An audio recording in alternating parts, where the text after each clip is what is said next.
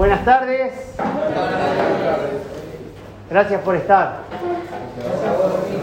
Bueno, la propuesta es que podamos aprender juntos. ¿Sí? Vamos a trabajar sobre una pregunta en la cual es muy sencilla, pero muy interesante.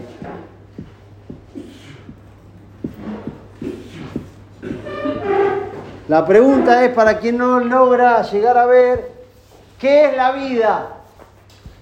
¿Alguna vez alguien se preguntó qué es la vida? Siempre. ¿Sí? Bueno, sería lindo que alguno de los que están acá, con voz bien fuerte y clara, pueda definirlo en una sola palabra. Que se anime a decir, la vida es...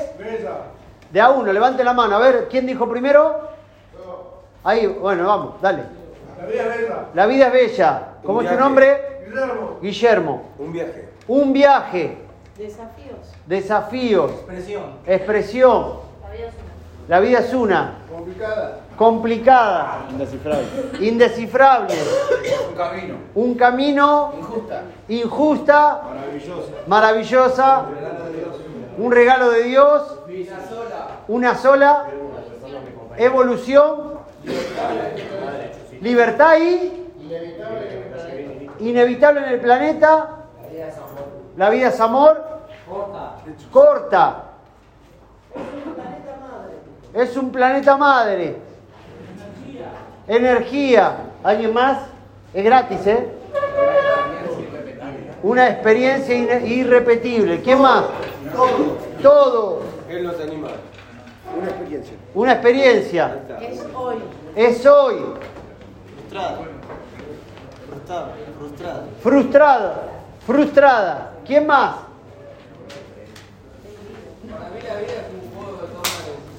Un juego de toma de decisiones. Un rutinaria. ¿Quién más? Una mierda, dijo alguien por ahí. No sé, no. Tranquilo, no hay problema. Todo vale. ¿Quién, ¿Quién más? Es gratis, dice alguien. Decilo. ¿Qué? Decilo, decilo. Sí. Es la vida. Dale, dale, sin vergüenza. Es descubrir.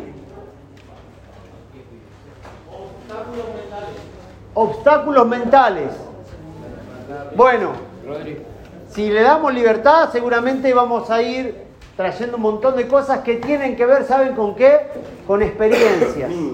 Alguien dijo que la vida es una mierda, otro dijo que soy, otro dijo, bueno, podríamos haber anotado, pero cada uno des- describe la vida de acuerdo a los lentes con que la mira.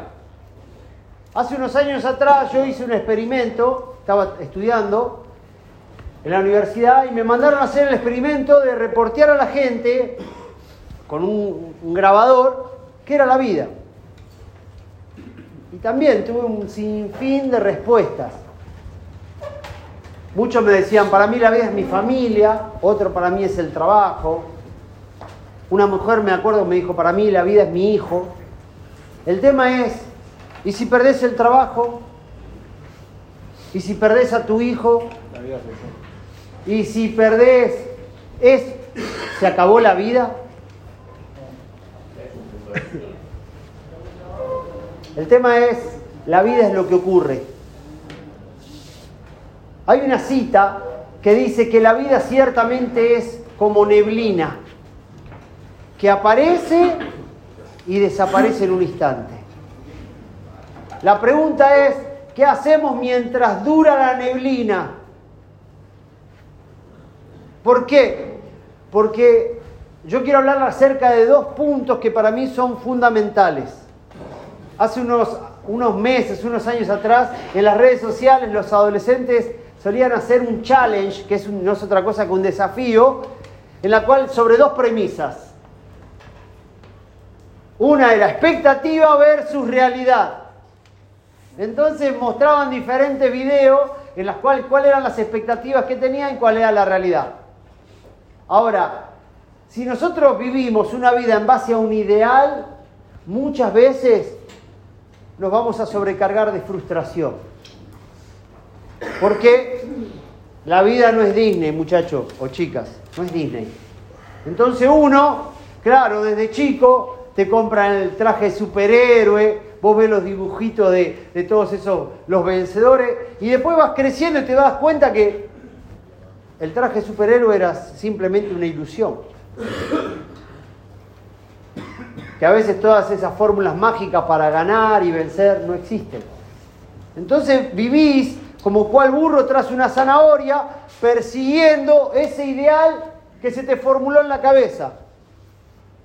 Que a veces aún el sistema de consumo construye en tus pensamientos. Pero la vida no es un ideal, la vida es una realidad. ¿Y qué pasa si mi realidad no cambia? Y si, mi, si la vida va a ser, como dijo alguien ahí, toda la vida va a ser una caca.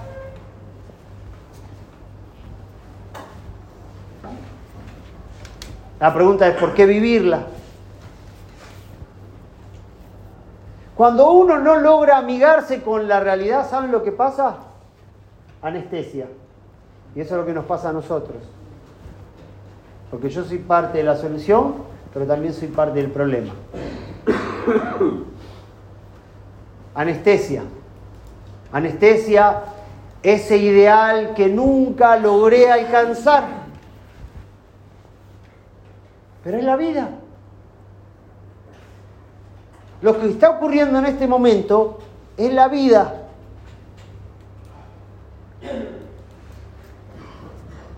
Y este momento no vuelve más. ¿Y por qué anestesiarlo? Si este momento es mío, me corresponde a mí. Hay que amigarse con las barajas que nos tocaron. Recién veía que no sé si estaban jugando un truquito, ahí no sé qué estaban jugando ahí en la mesa.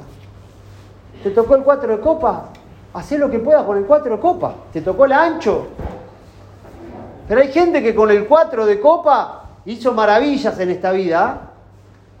Porque la historia no la escriben los vencedores, sino aquellos que aprendieron a conquistar sus propias realidades.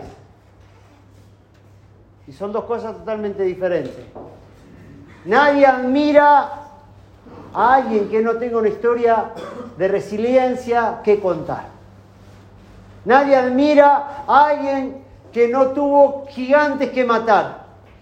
Entonces acá lo que está en juego es tu propia realidad. Porque de ideal nadie vive. El ideal es una canción que suena muchas veces con una linda melodía, una buena armonía y suena en un cine. Pero cuando salí del cine, a veces Apolo Creed sigue ganando. Yo soy de la generación donde fui a ver toda la saga de Rocky y cuando salía del cine quería pegarle a todo el mundo. Pero después me daba cuenta que no tenía fuerza para aún vencer mis propios temores. La vida es ese lapsus en el cual nos depositan en este mundo y algún día nos vamos. La Sole diría, la vida me la han prestado y algún día tengo que devolverla.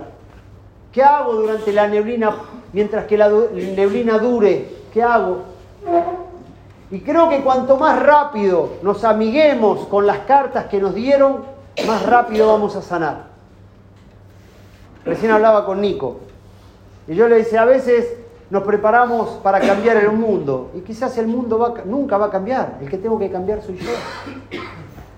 Todos venimos acá de relaciones rotas. Somos el fruto de un matrimonio que no supo superar la crisis, de un padre que nos abandonó, una madre que no sé qué, alguien que nos abusó y un sinfín de cosas.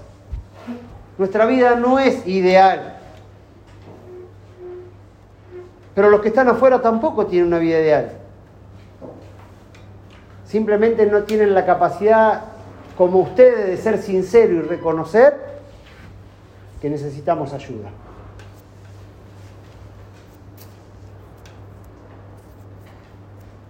Y acá nos ayudamos entre todos. En una oportunidad, a mí me gusta laburar mucho en lo social, de hecho soy presidente de una ONG, trabajo con chicos en situación de vulnerabilidad. Nuestra ONG se llama Comunidad Épica, pero el trabajo de nuestra organización se llama La Casa del Niño y tenemos diferentes casas de niños en diferentes lugares. Y en una oportunidad me escribe una persona un mensaje privado a la red social y me dice, vos estás ayudando a niños que sus padres se drogan, delinquen, la mamá no tiene plata para darle comer, pero anda con un celular de última generación. Y yo le dije, ¿sabes qué? Le respondí con respeto, le dije, pero yo no me enfoco en el padre, yo me estoy enfocando en la vida del niño.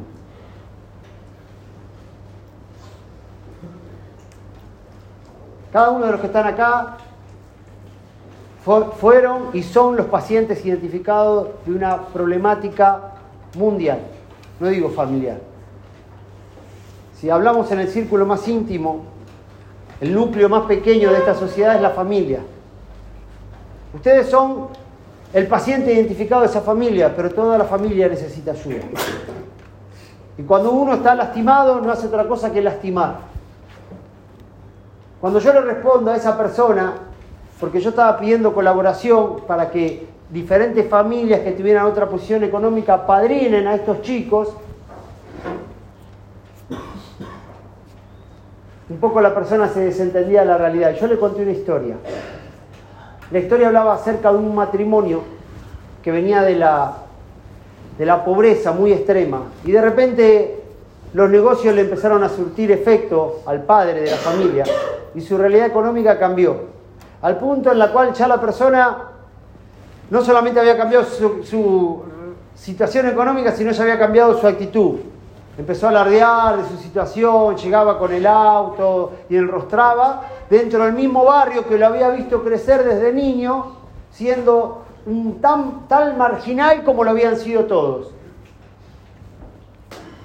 Esta persona viendo su condición cambiar, empezó a, a, encontrarse frente a la demanda de sus vecinos de que por favor ayudara. La persona se desentendió de la realidad. Dijo, hermano, si querés que te vaya como a mí, laburá. ¿Qué empezó a pasar? Que los vecinos, que en principio se empezaron a alegrar por el progreso, lo empezaron a mirar con envidia, con bronca, cómo termina la historia, ese hombre, que era de la misma realidad en la cual todo el barrio había crecido, se tuvo que ir del barrio. ¿Saben por qué? Porque comenzaron a atentar contra la vida de él, de su familia. Si hay una necesidad que te toca a vos y vos no la atendés, el día de mañana esa realidad te va a llevar puesto. Es como el egoísmo de, de personas que a veces ¿no? De repente cortan el pasto de la, de la vereda de su casa y cortan hasta el límite, ¿viste? Diciendo está mugrosa, no corta. ¿Qué te cuesta extenderte dos metros más?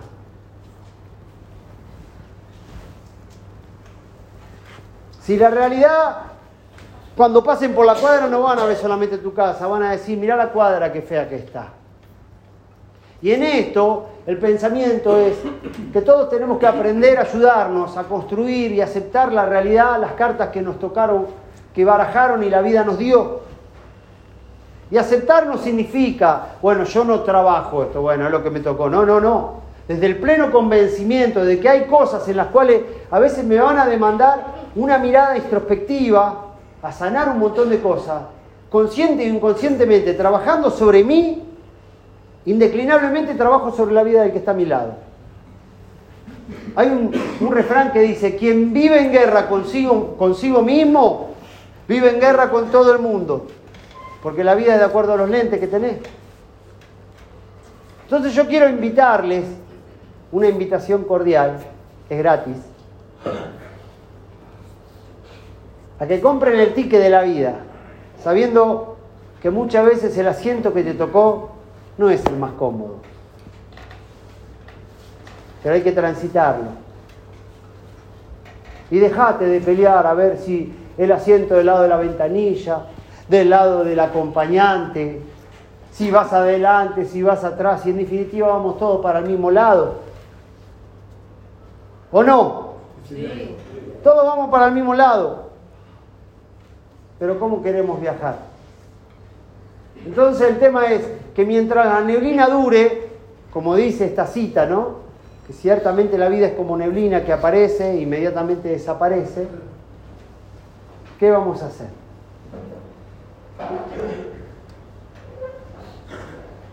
Nosotros estamos acá porque vinimos a trabajar. No para encadenar la heladera como cual gordo diciendo el lunes empiezo la dieta. Sino para reconsiderar esas cosas que aunque creímos que nos vinieron para matar, nos vinieron para enseñarnos por qué camino no tenemos que transitar. Hay un legado que es inconsciente, pero va de generación en generación. Y a veces uno sin querer, las mismas espadas que nos lastimaron a nosotros somos las que hemos aprendido a empuñar. En este taller de espiritualidad es tan importante la espiritualidad, como dije hace un ratito, que cuando se separa el espíritu de todo lo que tenemos, no nos queda otra cosa que la parca. Pero a veces donde menos bolilla le damos. En esta sociedad tan estética de redes sociales, le ponemos filtro a las fotos. Pero eso es un, fiel reflejo de lo que hacemos con la vida, le andamos poniendo filtro. Cuando nos sacamos una selfie, todos sabemos cuál es nuestro mejor perfil, ¿no? Si de repente las chicas tienen papada, estiran la carita, si tienen un poquito de panza, cruzan la pierna, hay un montón de tips que hace que la fotografía, la luz, pero la vida no es una foto, es una película. Y qué bueno es que le saquemos los filtros, que nos encontremos con esa realidad. Esa realidad que muchas veces está debajo de un montón de maquillaje. El reconocer que quizás el mundo no va a cambiar, pero que nosotros tenemos que ser fuertes, es el primer paso hacia una libertad. Para transitar por esa neblina con las luces adecuadas, a una velocidad correcta, pero sin detenernos. Porque aquellos que circulan por rutas saben que en los tiempos de neblina uno no se puede detener. Porque si te detenés es motivo de potencial accidente, en la cual sufrí vos y el que te colisiona. No nos podemos detener, muchachos. ¿Y saben cómo uno se detiene? Cuando anestesia.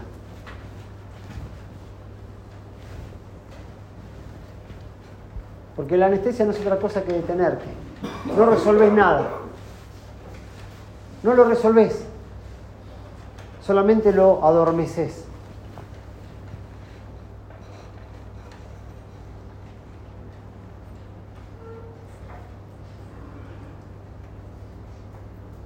Quizás, si no empezás a trabajar esta parte que es tan esencial en la vida, de acá unos meses, unos días, de acuerdo a cómo vengas, te vas a ir de alta.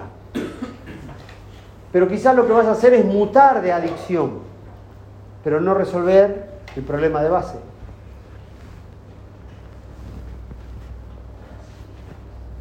A veces el problema de base es que no tuviste palabras de afirmación. Nadie te afirmó en la vida. Lo único que hicieron te compararon. Y te lo creíste y vos te comparás. Entonces vos estás viendo frente a un espejo una imagen distorsionada de vos, construida por un ideal, no por una realidad. Y ese ideal te frustra, te duele. Y hay que buscar quién es el culpable. ¿Quién es el culpable?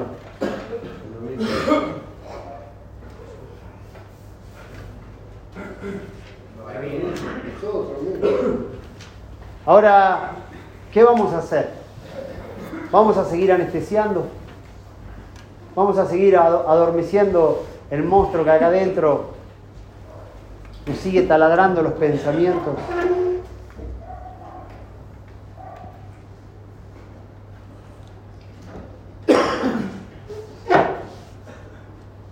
Me gustó cuando alguien dijo la vida es hoy. La vida es hoy. Es este momento. Quien tiene mucha, mucho pasado vive en depresión. Quien tiene mucho futuro tiene mucha ansiedad. El presente, un regalo. Un presente. ¿No le da la sensación a mí, eh? Que siempre estoy pensando mañana, cuando llegue ese día, y mientras tanto está pasando hoy. ¿Quién está sufriendo el hecho de estar encerrado? No levante la mano. Bueno, está bien, gracias por la sinceridad. Muchacho, ¿cómo es tu nombre? José Luis. José Luis, esto va a pasar. Esto va a pasar. Pero toma todas las herramientas. Todas las herramientas que están a tu disposición. Porque no solamente estás salvando tu vida, sanando tu vida, vas a ayudar a otros. ¿Me entendés, José Luis? La vida no comienza cuando salimos acá, ¿eh? ¿Cuántos se salen este mañana, pasado, se van a casa en estos días? Porque vuelven, no, no es que, no, no estoy hablando del alta. ¿Cuándo te vas? Hoy a la noche. La vida no comienza cuando cruzas la puerta, ¿eh? Acá estás viviendo.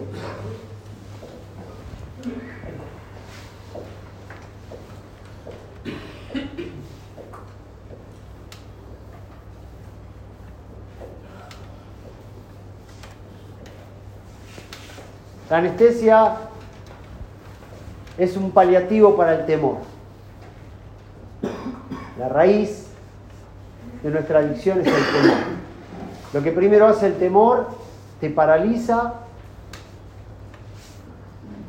no te hace hablar como cual serpiente venenosa en busca de, de tener a, a su víctima.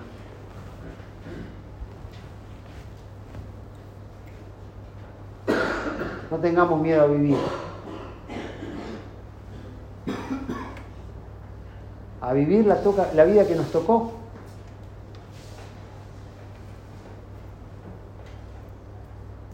Alguien dijo por ahí, somos un espíritu que tenemos un alma y vivimos en un cuerpo.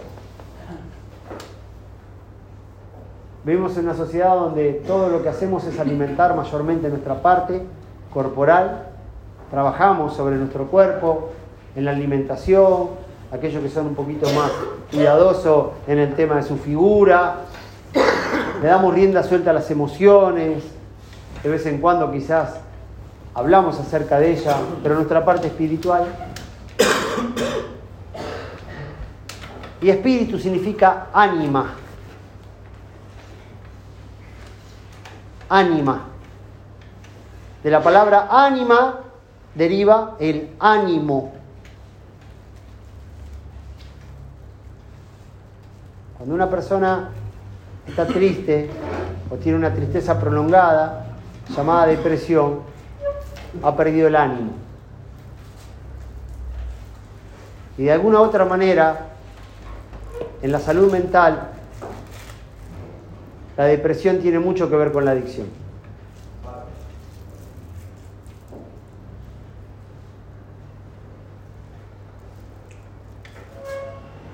Trabajemos en nuestra espiritualidad.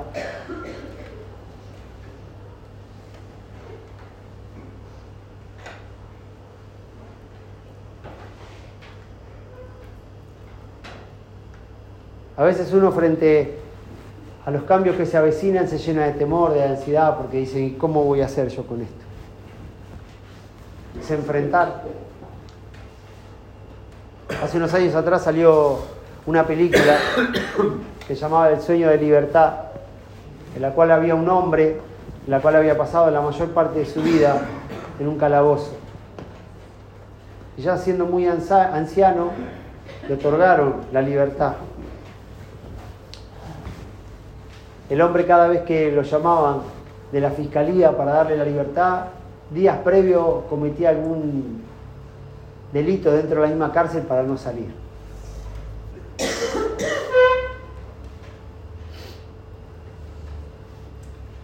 Su abogado, los fiscales, el juez descubrieron la astucia de este hombre, en la cual como ya tres o cuatro veces hacía lo mismo, horas previas a la libertad, utilizaba el mismo patrón.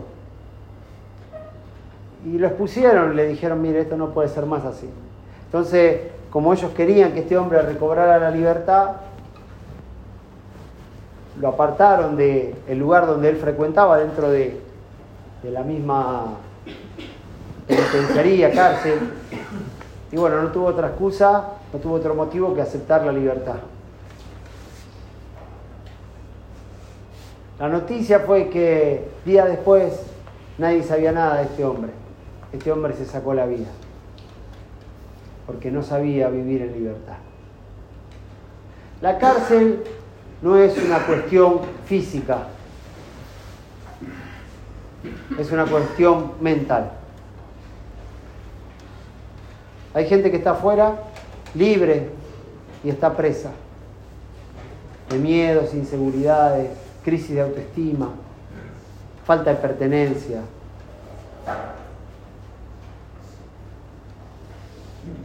Vive en su neblina, atrapado en su neblina.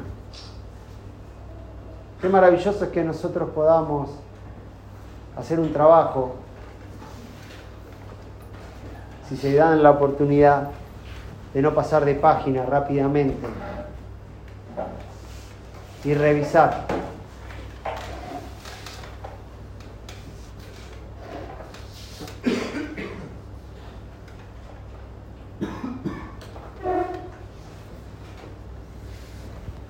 Que la imagen en el espejo te pueda volver una realidad. No como para detenerte sino para saber dónde hay que trabajar.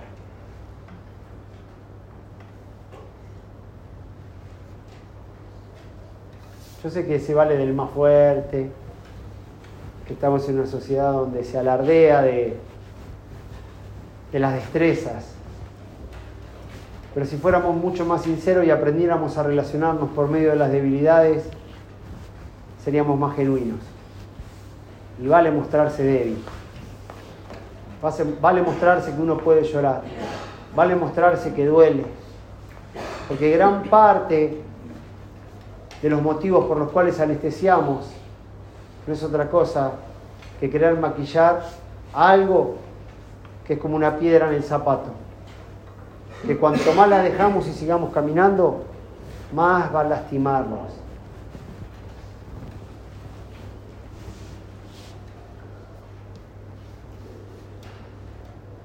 La vida es una oportunidad. Si alguien me preguntara, es una oportunidad todos los días para aprender.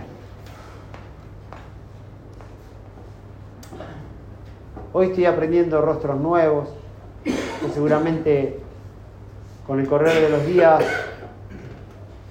esos rostros van a tener nombres, van a tener historias. Y como dije en un principio, yo no vengo a, a enseñar nada acá vengo a nutrirme de cada una de esas vivencias, porque la historia en su fin es la oportunidad del hombre no volver a tropezar con mismas piedras. Y muchas de las cosas que nos pasan es porque no hablamos y aún peor porque no nos escuchamos. La respuesta está acá.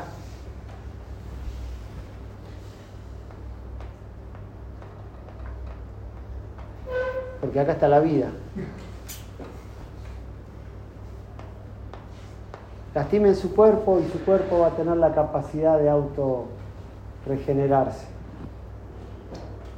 ¿Por qué no podemos regenerar nuestra salud mental? ¿Por qué no podemos regenerar nuestra salud espiritual si nuestro cuerpo puede?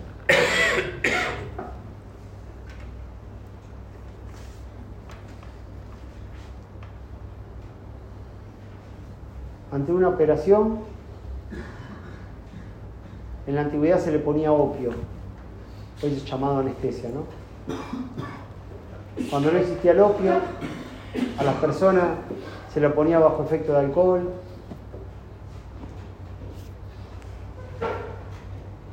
No hemos aprendido a anestesiar nuestro cuerpo, hemos aprendido a anestesiar nuestro espíritu. hemos adormecido nuestro ánimo, hemos dejado de luchar.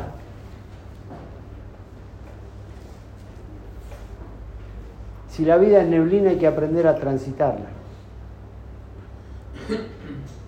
Dejar de pelearnos con los días grises, lluviosos, fríos, porque no hay mal tiempo, escuchen esto, solo hay ropa inadecuada.